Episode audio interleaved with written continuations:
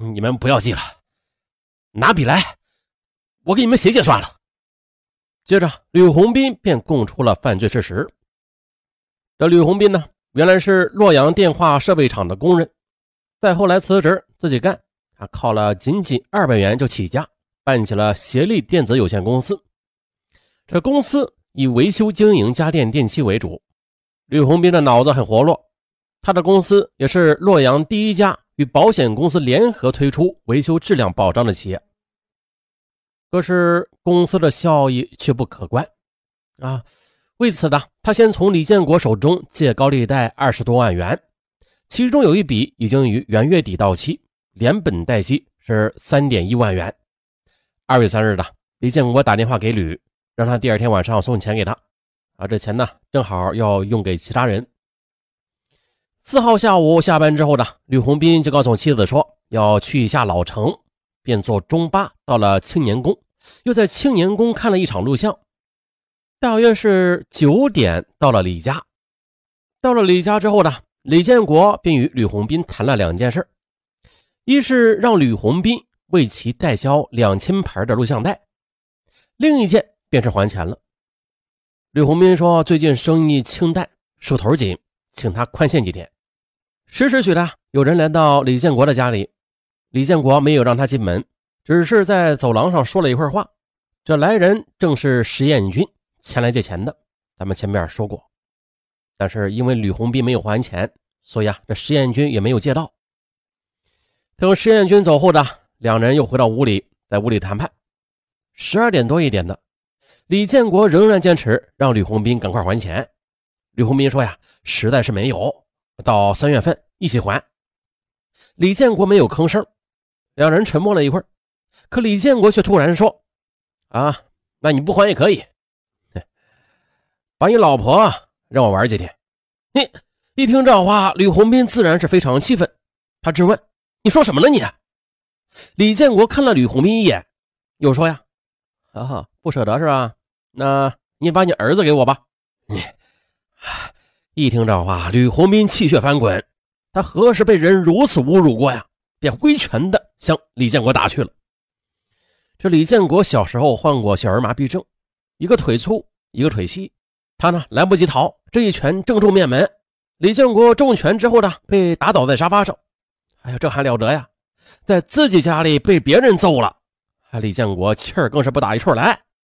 李建国起身到外边，返回时手里拿了一把带木柄的尖刀。吕红斌一看不好呀，啊，先发制人吧。于是，还没等李建国抽出刀来呢，他又飞起一脚，又踢中了李建国的裆部。李建国吃疼，又倒在地上。好机会！吕红斌见此，迅速的扑了上去，扭住李建国的手腕，一下子把尖刀就给夺了过来。手腕这么一翻，噌啷，手中的小刀脱手而出，划出一道流光，射向了李建国。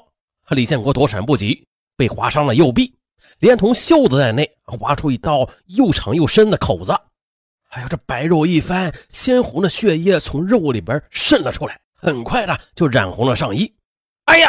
李建国惨叫一声，可是惨叫声未停的，吕红斌又扑了上来，抢过尖刀之后的乱发狂舞，长剑如虹的又向李建国刺杀而去。李建国被逼无奈，只好以伤体迎战。不过最终呢，他还是无法抗衡吕红斌的乱刀狂刺，惨叫一声，倒在地上动弹不得。李七他，呃，刚才那一段是吹牛的啊，没那么厉害啊。这时间凑不够了啊，让他俩多打会儿。其实啊，原本他俩打的很简单，原本是这样的：李建国被打倒在地，吕红斌就一把夺过尖刀，将李建国摁在地上，照着李建国便捅了几刀。李建国顿时的就动弹不得了。李七儿子此时已经在卧室里躺下了，啊，听到客厅里有异响。便问：“喂，让不让睡觉了？你这咋回事啊？”失去理智的吕红斌听到之后呢，反身的又到卧室，还未等何淑琴起身呢，便在其背部连捅数刀，何淑琴当即毙命。此时呢，只剩李建国的儿子了。李建国的儿子李奇见状大惊啊，他迅速的拉开电灯一看，哇呀，满地的鲜血呀！他吓得妈呀妈呀的直叫，正想逃出门去呢，吕红斌干脆的。一不做二不休了，朝着其后脑便是一刀，十二岁的李奇也就昏死过去了。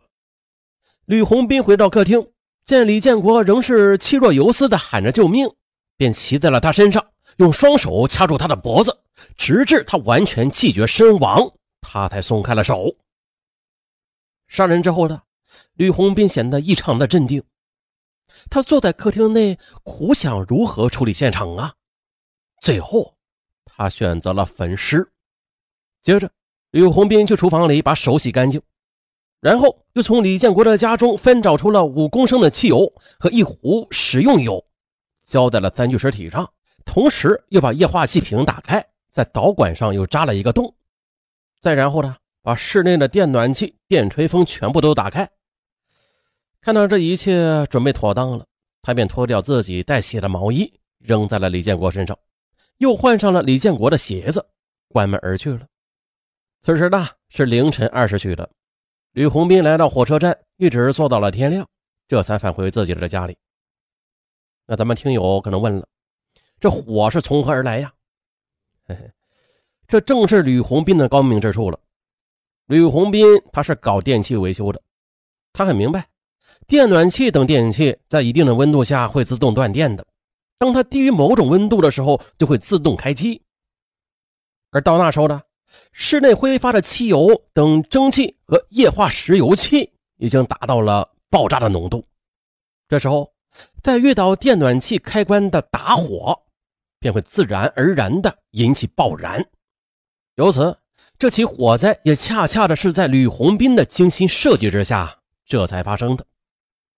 不过，吕红斌的心智与行为，那真可谓是机关算尽，太聪明，反误了青青性命。